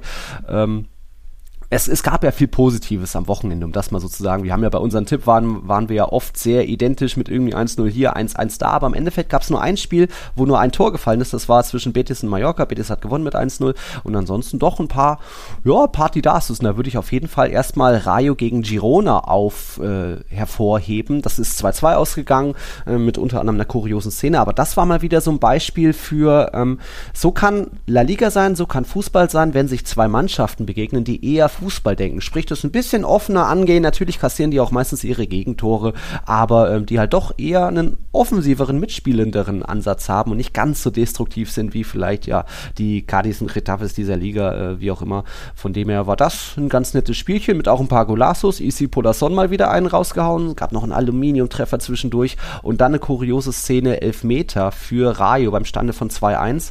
Äh, das hätte das 3-1 werden müssen ja eigentlich. Oscar Trejo verschießt erst, ähm, ähm, der Nachschuss wurde dann vom Verteidiger ja, geklärt, ähnlich wie bei Chelsea gegen Dortmund, aber Verteidiger war zu früh eingelaufen, klärt dann also Elfmeter wiederholt. Und dann haben sie Alex versucht, einen Messi Suarez zu machen. Also wer sich jetzt dran erinnert an die Szene damals, Messi kurz aufgelegt, so angerollt, ein, zwei Meter auf Suarez, der hat es damals verwandelt, ist ja schon wieder einige Jahre her. her Aber da jetzt, ja, äh, Trejo legt auf für Isi Polasson, der musste dann aus sieben Metern, er kommt auch zum Ball, aber er haut ihn aber er haut ihn drüber. drüber. also schaut euch das unbedingt nochmal an. Ja, es war gegen Celta Vigo damals, Ja. als Messi beim Elfmeter den Ball antippt und Suarez ja aus dem Rückraum Mhm. durchläuft und den Ball in, in die Maschen haut. Und äh, ich glaube, Messi hat damals gesagt oder irgendwie kam es raus, dass der Pass Ja. eigentlich nicht für Suarez gedacht war, sondern für seinen Kumpel Neymar. Und der, aber Suarez einfach Oh. giftiger war, Torjäger halt, und er am Ball war. Und jetzt hat man ganz klar gesehen, hier, Ja. Rayo hat sich ganz klar überlegt, was äh, das äh, Trejo wollte auf Easy vorlegen mit der Sohle. Hat er ja auch geschafft, Mhm. aber Easy ähm, ja, kommt in Rücklage, rutscht da so halb aus und ballert Ja. ihn über das Gehäuse und so natürlich Slapstick pur, ne? dass du einen Elfmeter so fahrlässig Ja. vergibst. Vor allem finde ich es sehr kurios, dass du Mhm. den Elfmeter Nachschuss, äh, also den zweiten Elfmeter, dir das ausdenkst. Also nicht beim ersten, dass das direkt passiert, sondern Mhm. er schießt ja Ja. seinen Elfmeter normal, hat nach rechts geschossen, Torwart pariert und dann Mhm. haben sie Glück, dass das Ding wiederholt wird und dann kommen sie auf die Idee, dass sie diesen Trick aus, ausüben. Also schon ziemlich kurios, aber ja, es hat nicht Ja. geklappt, sie haben das Ding verballert und hinten raus dann das 2-2 kassiert, zwei Punkte verschenkt, also statt 3-1 ging es dann 2-2 aus. Und jetzt guckst du auf die Tabelle Mhm. und denkst dir, ja Leute, das kann euch noch in den Arsch beißen, dieser Elfmeter-Trick, dieser misslungene, nämlich mit Blick darauf, Mhm. falls ihr dann eben doch nicht Siebter werdet, ähm, was ja womöglich zur Jo. Conference League äh, Teilnahme reichen könnte und so fehlen jetzt zwei Pünktchen. Also mal gucken, ob sie äh, dieser Elfmeter-Trick, dieser verballerte, Mhm. ob sich der noch rächen wird am Ende der Saison. Ja. Auch wieder typisch Rayo, dass die auch in der Rückrunde regelmäßig einbrechen, ähnlich wie Real Sociedad und andere Teams. Also ja, hat man schon letztes Jahr. Es gab noch eine, um mal wieder eine Feel-Good-Story aus La Liga hervorzuheben, war auch bei diesem Spiel. Denn beim FC Girona hat ein Ukrainer getroffen, Viktor Tsigankov. Und das waren seine ersten Tore in der Liga, entsprechend auch der erste Ukrainer, der überhaupt mal einen Doppelpack in der Liga gelungen ist. Ähm, das ist, glaube ich, erstmal auch eine ganz nette Feel-Good-Story für eine Nation, die ja weiter von einem Despoten und Kriegsverbrecher angegriffen und terrorisiert wird. Und auch da gab es dann noch nach dem Spiel ähm, im Vallecas-Stadion war noch eine, ein Fan mit Ukraine-Flagge, da ist er auch noch hingegangen, hat die unterschrieben, das Trikot dann dagelassen. Also ja, einfach so mal eine ganz nette Geschichte. Und ansonsten nettes, wenn wir weiter auf die Rückrundentabelle schauen, wie gesagt, zweiter ist Atletico. Und die haben jetzt äh, ja, mal wieder einen weiteren Sieg in Folge geholt. Die sind ja auch top drauf natürlich und Griezmann wieder ein Top-Spiel gemacht. Aber auch gegen eine Mannschaft, wo man sagen muss, ai, FC Valencia, da das ist vorne, wie ich immer sage, ist das Fallen und hinten ist es Failen. Also äh, vorne ja, wird eher irgendwie der Kontakt gesucht, um irgendwie Elfmeter Freistoß rauszuholen und hinten einfach Slapstick teilweise, was, ist, was man da so an Fehler sieht, wo man irgendwie drei, vier Situationen hat, wo der Ball geklärt werden kann. Dann wird er halt nur so halbherzig äh, flach raus äh, geklärt aus dem Strafraum. Dann ist aber Atletico Gall Gallig da und macht dann eben das zweite Tor auch beim dritten Gegentor irgendwie kaum Gegenwehr. Also Lob für Atletico, starkes Spiel gemacht, aufs nächste Tor gegangen. Simeone lässt seine Jungs mehr und mehr machen. Äh, Griezmann natürlich überragend drauf, aber dann eben auch die Kritik nach Valencia, weil so kannst du nicht verteidigen in der ersten Liga. Das war, wenn überhaupt, Zweitliganiveau, was die da Aber gut, wieder ähm, angestellt haben. Also in dem Spiel überrascht das ja gar keinen. Ähm, Atletico ist grandios drauf. Valencia ist ein fetter Abstiegskandidat, der fußballerisch zu wenig drauf hat, der einen Trainer hat, der jetzt auch nicht äh, ja, Hm. Selbstbewusstsein verströmt und sonst Ja. irgendwie Euphorie entfacht. Und dann äh, läuft das Spiel, wie es läuft. Also das hat mich jetzt null überrascht, ähm, Mhm. dass sie da so locker leicht 3-0 gewonnen haben. Ich hätte zwar 2-0 getippt, weil in der Regel schießt der Atletico sehr selten nur äh, nicht mehr als zwei Tore Mhm. zu Hause, auch wenn sie klar überlegen sind, aber dass am Ende Valencia chancenlos ist, das äh, glaube ich hat keinen überrascht. Äh, ich gucke gerade beim Tippspiel, ich glaube kein Mensch hat auf Punktverlust Atletico getippt bei uns. Ähm, also von daher, ja, Ja. Schwamm drüber, sage ich mal. Für, für Valencia gibt es andere Spiele, wo sie ihre Punkte holen müssen. Ne? Es, ist, es geht nur irgendwie ums Überleben. Sprich, du musst deine Spiele gegen die Espanyols, Almerias, Elches, Valladolid und Cadiz dieser Welt irgendwie erfolgreich bestreiten ähm, und auf diese Spiele fokussieren, weil Atletico ist acht Nummern zu groß für das aktuelle Valencia. Ich würde nur noch sagen, dass ich nicht nur äh, auf Valencia eintreschen will, weil es, die hatten natürlich auch entsprechend Pech. Hugo Dudo hatte ja zwischenzeitlich getroffen. Ich glaube, das wäre das 1-1 gewesen, aber da gab es irgendwie so 20 Sekunden vorher in, in der Valencia-Spielhälfte so mehr oder weniger ein Foul an Memphis Depay und da ist ihm so der Schuh weggeflogen, also durch den Kontakt, wo irgendwie der Verteidiger so draufgestiegen ist. Der, der Schuh war auf einmal weg und ich glaube, das war so ein bisschen der ausschlaggebende Grund, dass der Schiedsrichter gesagt hat, so, oh, wenn da sogar der, der Schuh wegfliegt, dann muss das doch so hart gewesen sein äh, und hat dann eben das Tor zurückgenommen, weil eben ein Foul vorangegangen ist. Aber wenn der, der Schuh nicht, nicht wegfliegt, wer weiß, ob der Schiedsrichter da wirklich sieht, oh, ob der Kontakt Ja, ausreicht. der- also da Der war hat ihn Bittere drauf Entscheidung. Hat ja gar nicht Bitte? gepfiffen. Also es ist ja absolut Ja. der korrekte Call. Das ist ja ein ja, glasklares Foul. Von daher natürlich bitter, ähm. Hm. dass da das Tor weggepfiffen wird, aber absolut die richtige Entscheidung. Also da ähnlich wie, ähnlich wie du, äh, ja. letzte Woche beim Athletic Club gegen Barca. Ne? Die, die, die Balleroberung geschieht durch eine unerlaubte Aktion. Beim Athletic Club war es ja das Handspiel, hier war es Ja, eben das das. Foul, aber nur so kam die Balleroberung zustande und im direkten Gegenzug, keine, Mhm. keine Ahnung, fünf Sekunden später fiel das Tor und dann ist das der richtige Call. Ähm, da das Tor zurückzunehmen. Auch da, jetzt musste wieder der VAR einschreiten, weil der Schiri es nicht geahndet hat, Mhm. nicht gesehen hatte. Aber das ist absolut die richtige Entscheidung. So bitter es für Valencia ist, weil, weil du ja auf der anderen Seite des Spielfelds dann das Tor machst, aber du hast den Ball nur erobert durch ein glasklares Foul, das der Schiri nicht gesehen hat. Von daher finde ich das richtig, dass dann der VAR interveniert und äh, das Tor zurückgenommen wird. Ja, ähm, man, man sie hat dann eben auch danach gemerkt, wie verunsichert dann Valencia war, die Mannschaft. Ja, ist ja auch irgendwo logisch, man hat ja auch die jüngste Mannschaft der Liga so im, im Durchschnittsalter und da ist dann eben auch alles, was mal irgendwie Qualität, Erfahrung hatte, wurde verkauft, wenn es zu verkaufen war. Natürlich sind immer noch ein paar Gaias und Paulistas da, aber da, da gehen auch dann auf dem Platz, glaube ich, dann zu wenig sig positive Signale raus, so von wegen die Mannschaft nochmal zusammenreißen und dass man und ich glaube, auch auswärts kann man da nicht mehr viel erwarten. Also es war jetzt für Valencia, Achtung, die siebte Auswärtsniederlage in Folge und von den letzten sechs Auswärtsspielen haben sie gar keinen eigenen Treffer erzielt. Also das gab es auch noch nie in der Vereinsgeschichte. Man kann nur, die einzige Hoffnung, die Valencia noch hat, ist der zwölfte Mann im Mestalla. Da gab es ja zuletzt zwei 1-0-Siege in Folge. Und als nächstes kommt Rayo Vallecano ins Mestalla und da wissen wir ja auch Rückrunde und die da geht noch was, daran muss sich der Val- Valencia, FC Valencia festhangeln. Sie sind mit 26 Punkten, stehen sie auf dem drittletzten, drittletzten Platz, ein Punkt hinter Espanyol. Es geht, ist noch was drin, aber puh, es sind wenig gute Signale, die die Mannschaft da so aussendet. Ähm, was hat man noch Positives? FC Villarreal, ich glaube, da auf Sieg 3-0 bei, bei CA Osasuna. Hatten nicht so viele getippt, da waren auch einige unentschieden Tipps dabei. Ja, aber irgendwie Osasuna hat das, was sie hatten, eigentlich vergeben, teils kläglich. Und Villarreal einfach brandgefährlich und tödlich bei Kontern gewesen. Und dann eben auch noch, ja, also Chukwueze starkes Spiel gemacht und dann auch noch, wer war es, Morales aus 40 Metern getroffen. Aber gut, Torhüter war schon weit rausgerückt, vorher irgendwie dem Pass gespielt. Von dem her war das dann, ging das soweit in Ordnung, aber auch da mal nettes Spielchen. Mal wieder, es fallen Tore in der Liga. Es geht doch. um Warum nicht sein. öfter Also so? drei Tore von Villarreal, nachdem sie ja alles verballert haben in der Europa League mit einem XG von 2,7 Oh ja.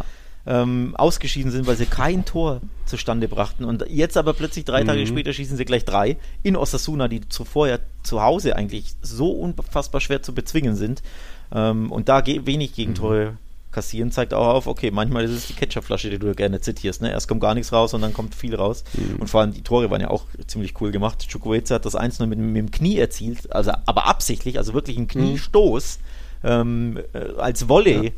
äh, Schuss quasi, ein Knievolley-Schuss, äh, richtig, richtig cool gemacht zum 1-0. Und äh, das 2-0 kurz vor Schluss, klar, ähm, dieser 40 Meter Lupfer über den Torwart könnt ihr euch auf jeden Fall nochmal anschauen, ist, ist ziemlich ansehnlich. Und ja, Big Point natürlich wie, wie Real, mit Blick auf die Tabelle. Ähm, die da jetzt Platz 6 äh, haben vor, vor dem Athletic Club aus Bilbao und schon 5 Punkte Vorsprung. Also ist ja nicht so schlecht Mhm.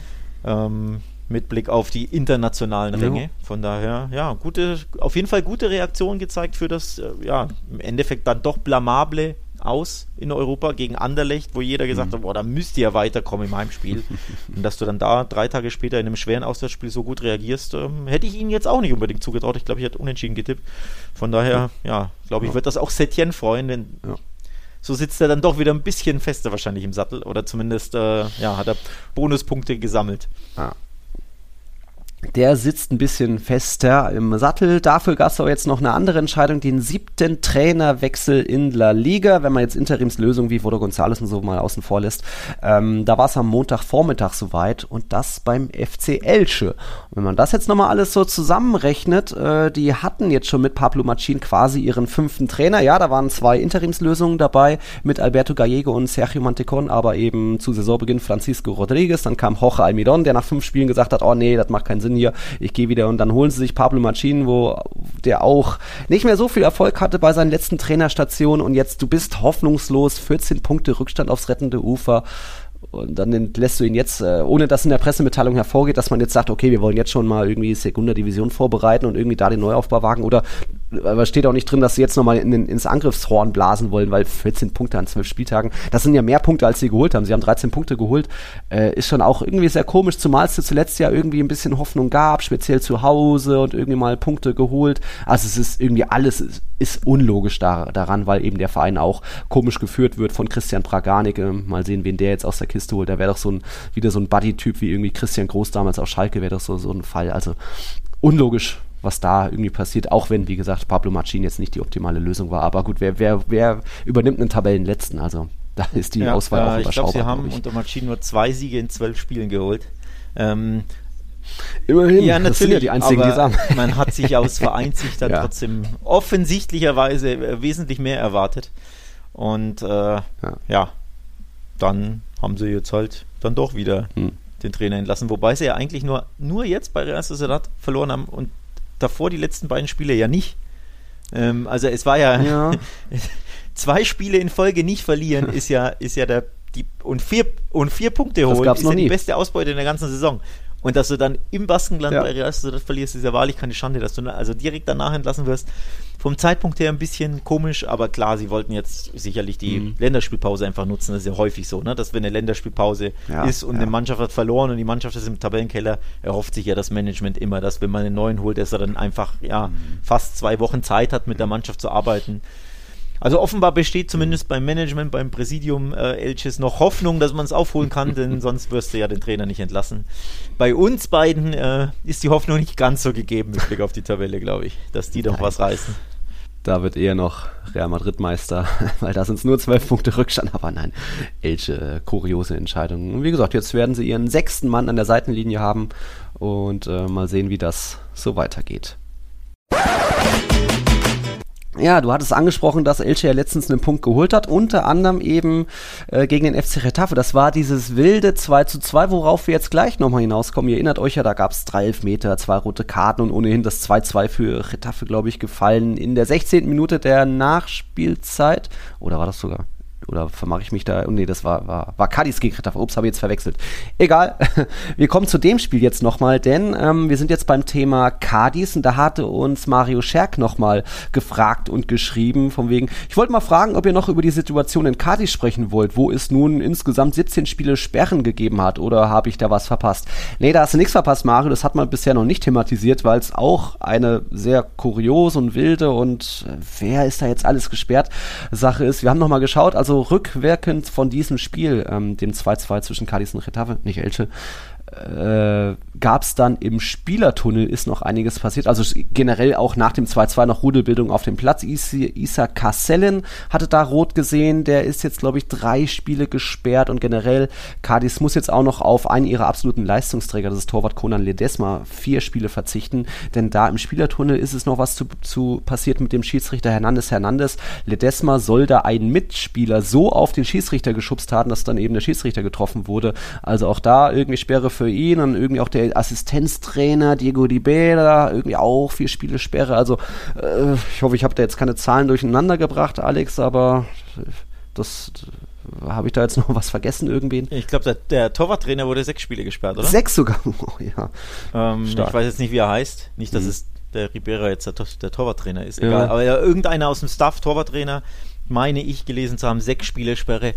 Ähm, muss da wohl auch irgendwie den Schiedsrichter angegangen haben und zwar nicht so knapp, denn sechs Spiele sind ja schon sehr, sehr heftig. Ne? Also da gab es einfach Tumulte ähm, nach dem Spiel aufgrund dieser ja, Nachspielzeit mit diesem Elfmeter. Also zehn Minuten Nachspielzeit und der Elfmeter war ja in der, ich glaube, dann zwölften Minute der Nachspielzeit. Mhm. Ähm, sehr, sehr bitter. Ich hatte ja einen kleinen Rant da losgelassen, äh, vergangene Woche zu dem Spiel. Äh, und der Verein muss übrigens sogar eine Geldstrafe zahlen, wobei ich die Höhe der Geldstrafe nicht herausfinden konnte. Also, ja, da ging es wohl richtig noch zur Sache in dem Spiel. Also, wie gesagt, das sind Abstiegskampf. Ja. Da geht es um alles. Die Schiedsrichter halt leider immer wieder im Mittelpunkt in La Liga, auch äh, was sowas betrifft. Ne? Ja. Da, wir erinnern uns an Lewandowski aufgrund seiner Nasengeste. Ja. Drei Spiele Sperre. Ja, auch nicht so cool. Also, Mhm. ich will jetzt nicht sagen, die Schiedsrichter nehmen sich wichtiger, als sie sind. Ich habe ja die Szene in, der, in den Katakomben nicht gesehen, kann das nicht einschätzen, ob das berechtigt ist, die ganzen Sperren. Aber natürlich für, für Cardis ein doppelter Schlag in die Magengrube. Ne? Nicht nur das späte 2 zu 2 dann in der 100, keine Ahnung was, 12. Minute, sondern dann zahlreiche Spieler, die wochenlang fehlen. Nicht nur ein Spiel, sondern ja wirklich wochenlang. Konan ist ja wirklich ein Top-Torhüter für Cardis. Ähm, dass du da vier Spiele auf den äh, verzichten musst, ist, ist ein Schlag ins Kontor. Also Ja. Da wird Cardis nicht happy sein. Immerhin 1-1 bei Almeria geholt. Ähm, war ja auch der, der zweite Abstiegs, Abstiegsschlager binnen einer Woche oder hintereinander für Cardis. Ähm, ja, aber wie haben sie es kassiert? Auch wieder bitter, ne? Ja, 97. 97.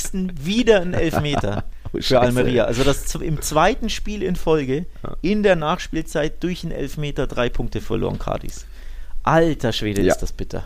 Ist das bitter. Kann man natürlich auch Frust verstehen. Und letztens gab es erst diese Mitteilung von wegen das Spiel gegen Elche nochmal wiederholen, die letzten 10 Minuten und so lange die Liga, auszusetzen. Also da ist die Situation auch angespannt. Noch ist Cadiz irgendwie 15. mit 28 Punkten, aber es sind ja auch nur zwei Punkte auf Valencia. Also äh, ich ärgere mich eher äh, auf, also ich über mich selbst, weil ähm, das, das mit diesen vielen Sperren hatte ich gar nicht so mitbekommen. So habe ich eben noch auf Cadiz 1-0-Sieg getippt und ja, es hätte ja fast gereicht, aber hätte ich, wär, hätte ich das eher auf dem Schirm gehabt, weil viele haben ja auch auf Unentschieden getippt bei unseren Tiki-Taka.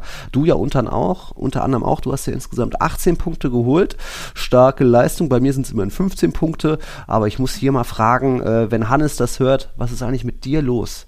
Zweiter Spieltagssieg in Folge. Letzter Spieltag hat er, glaube ich, schon neun Spiele richtig gehabt, 29 Punkte geholt. Jetzt auch wieder die Tendenz in neun Spielen und 24 Punkte immerhin geholt. Hä? Also, wo, wo geht dann Geld hin? Äh, wie, wie macht man denn sowas? Hier, zum zweites Wo Mal geht Folge. Geld hin? Um irgendwie die La Liga-Schiedsrichter oder wen auch immer da. Was? Ja, Das, das, das kann doch kein Zufall sein. Weiß ich nicht, ob das Zufall ist. Mann kennt sich halt aus. Ja. Äh, die meisten Spieltagssiege übrigens auch eingefahren. Ne? Mhm, Also hochverdient da nur Fünfter Mal, aus ja. seiner Sicht, aber ganz ehrlich, der, für mich der Favorit, der Hannes, dass er hier, Ja. hier vielleicht dann doch am Ende Wer ganz oben steht. mit den Bonuspunkten, ja, ja. Mit dem Bonuspunkt. Ganz oben weiterhin Cedric übrigens. ja. Äh, wo bist du eigentlich, Herr Kern? Ich bin Ja. weiterhin Siebter, seit Wochen Siebter. Also ich halte mich da eigentlich ganz gut Ja. in den Top Ten immerhin. Ist ja so das Ziel gewesen vor der Saison. Aber dich, äh, 22, ja. wo finde ich dich 22. Na ja, geht ja, geht ja. Ja, Im Mittelmaß, Ja. Herr Kern. Ja, geht besser. Ich was auch nicht. Ich bin in der Hinrunde immer noch irgendwie Top 5, Top 10 und dann in der Rückrunde kacke ich rein wie Rayo, Real Sociedad, Osasuna und Co. Aber gut, äh, freut mich ja, dass trotzdem immer noch viel da oben dabei ist. So JD, Fipsi liefern sich auch so, sind an Cedric dran und jetzt Hannes da mittlerweile sehr hochgeklettert. Also ja, mal schauen, wer da am Ende noch oben stehen wird. Äh, das ist spannend, das mitzusehen.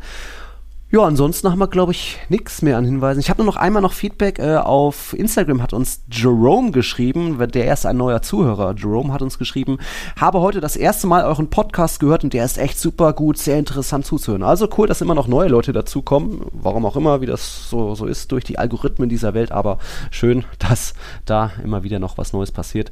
Und ansonsten ist jetzt Länderspielpause. Wir wollen eine Sonderfolge aufnehmen, irgendwann so Donnerstag, Freitag rum, damit er da natürlich äh, weiter Tiki-Taka Futter bekommt. Wir wissen noch nicht genau, ob das irgendwie mehr Quiz sein soll. Wir haben natürlich auch noch ein paar Fragen vom Simon und vom Marcel, so ein paar zeitlose Fragen, die wir uns seit Ewigkeiten aufgehoben haben. Also, wenn ihr Fragen habt oder auch irgendwelche Quizwünsche, was auch immer, schreibt uns gerne das via Patreon äh, unter patreon.com slash podcast. Dann nehmen wir da unsere Sonderfolge auf. Genau. Und dann unsere erste reguläre Folge kommt dann natürlich erst wieder so um den 3. April rum, nach dem nächsten Spieltag. Ja, Genau, also Fragen, Themenvorschläge, worü worüber sollen wir quatschen in dieser Sonderfolge? Ähm, gerne per DM über Patreon für alle Supporter. Ähm, wir sind da ja offen, also wir müssen ja da nicht zwingend über das Tagesgeschäft reden, sondern können ja auch mal über, was weiß ich, irgendwas anders reden. Ne? Ähm, macht euch da gerne Gedanken, schreibt uns da, kontaktiert uns. Und ansonsten, ja, Länderspielpause. Auch mal gut, ne? ja. Ein bisschen schön. durchschnaufen. Ist, ist wichtig, ja. Also die 19 Spiele in 66 Tagen. Da kann man schon bei den Spielern verstehen, dass der eine oder andere nicht mehr ganz so fit ist, aber man merkt auch selbst, wenn da, wir haben ja immer noch 19 Tage mit Pressekonferenz, Training, Kader davor, 19 Tage danach, wie heute mit dann hier Podcast und generell Nachreaktionen. Das schlaucht und deswegen äh, so, so ungern ich Nationalmannschaften mag oder diese ganzen vielen Pausen. Ab und zu ist es dann doch ganz willkommen und äh, du wirst jetzt, wie war das, äh, was willst du platinieren, God of War oder fertig ja, spielen, God of War? Platinieren durch nichts, das machst nur du Verrückter. Ah. Ähm, aber ja, äh, mit God of War lenke ich mich ein bisschen ja, ab. Schön. Ähm, von der Fußballpause, also mhm. mit dem vorherigen, dem mit dem ersten ja. God of War, nicht dem Ragnarok, weil ich will das erste nochmal ja. noch durchzocken, um mich da auf Stand zu bringen, bevor ich dann das Neue anfange. Das Neue genau. wird immer besser, nimmt immer mehr Fahrt auf, aber mal gucken. aber jetzt kommt ja der Frühling, da kann ich ja die ganze Zeit in der Bude hocken ja. und zocken. Jetzt, äh, gestern wunderbares Wetter, Samstag wunderbares Wetter. Ey, wir hatten 18 Grad am Samstag. Das war ja, das ist ja schon nicht mehr Frühling, das war oh. ja, ich habe mich gefühlt wie in Spanien. Ne? ja. ähm, das war ja wirklich toll. Mit Sonne, 18 Grad mit Sonne, war wirklich klasse. Ja. Ähm, von Ganz daher, ja, wenn jetzt der Frühling kommt, äh, passt das ja umso besser mit der Länderspielpause. Mhm. Ne? Kann man ein bisschen die Sonne genießen, mhm. abends ein bisschen was zocken, endlich kein Fußball, oder jetzt kein relevanter Fußball zumindest. ähm, von daher, ja, schöne Pause mal. Ja. Genau, in dieser Pause gibt es eine Sonderfolge. Mhm. Wahrscheinlich so, ja, zwischen Donnerstag und Samstag kommt sie, denke ich mal, raus. Oder sowas. Sonntag, irgendwie sowas, dass sie mhm. das bei so einem Break in der Mitte haben oder so, ein, so, eine Publikation. Wir hoffen, wie gesagt, dass dann auch der Apple-Feed wieder funktioniert. Mhm. Also Wobei die Sonderfolge natürlich nur für Patrons ist, aber der ja. Apple-Feed ja jetzt für die jetzige Folge, genau, das, für die, hört. Ja. Richtig, richtig, ja. so wollte ich sagen. Genau. Jo, dann jo. bin ich mit meinem Latein am Ende. Igualmente. Nochmal Felicidades nach Barcelona. Das lasst ihr euch nicht mehr nehmen. Also da Glückwunsch zu einem verdienten Klassikosieg, zur Meisterschaft. Das geht so alles in Ordnung. Und dann hören wir uns wieder in zwei Wochen vor dem Copa Halbfinalrückspiel. Bin ich gespannt drauf. Ich bleibe hier. Ich will da nicht hin. Hab Angst. aber unser Adrian wird hinfahren und kriegt wahrscheinlich Hacke. aber, aber, warte mal kurz. Ja. Nach Cadiz fährst du doch den. Ja, das ja Mitte April. Wann? Ist Mitte, Mitte April, irgendwann, ja. Achso, achso. Das schon. Da ist dann mein Stadionverbot, mein selbst auferlegtes vorbei. Weil Cardis beste Auswärtstrip der Saison mit Kumpels. Da gibt es aber einen äh, Cardis Heimsieg, das weißt du, ne? Ach ja, ist dann auch wurscht. Da, mhm. Damit die in der, damit, wenn es dann die drei Punkte sind, damit die in der Liga bleiben, meinetwegen ja, können sie haben. So, so meinte ich es ja. ja. Also ich meine es ja nicht mal als Stichelei ja, gegen Real Madrid, sondern da müssen wir ja für euch geht. Du, du sagst ja, es geht nix, um nichts mehr in der Meisterschaft. Mhm. Ja, da müssen wir ja Cardis die Daumen drücken. Ne? Wir waren beide in der Stadt. Wir finden, der Verein wurde jetzt zweimal naja, hart mhm. behandelt, sagen wir es mal so, von den Schiedsrichtern. Mhm. Von daher drücke ich da gerade die Daumen, dass sie im Abstiegskampf da drei Punkte holen. Äh, unabhängig von der Barca-Brille, sondern allgemein. Ja, ne? Wenn du halt da vor Ort bist, mit ja. ein paar Kumpels übrigens, ja. äh, Fipsi und Mixel und Co. Genau. sind dabei. Dann wäre das ja ein schönes, stimmungsvolles äh, Ding. Ein schöner Trip für euch, wenn da die Heimmannschaft drei Punkte ja. holt. Ihr wollt ja Stimmung erleben. Schauen wir mal. Ich will aber auch erleben, dass Real Madrid Zweiter bleibt. Atletico ist ja nur fünf Punkte dahinter und sind ganz gut drauf. Also mal schauen, mal schauen. Bis dahin mal gehen ja noch ein paar Spieltage. Also, euch eine schöne Zeit. Hasta la proxima. Danke fürs Einschalten. Danke an die vielen, vielen Patrons, auch an die neuen Swante und Tobias. Und ja, hasta la proxima. Ciao, ciao.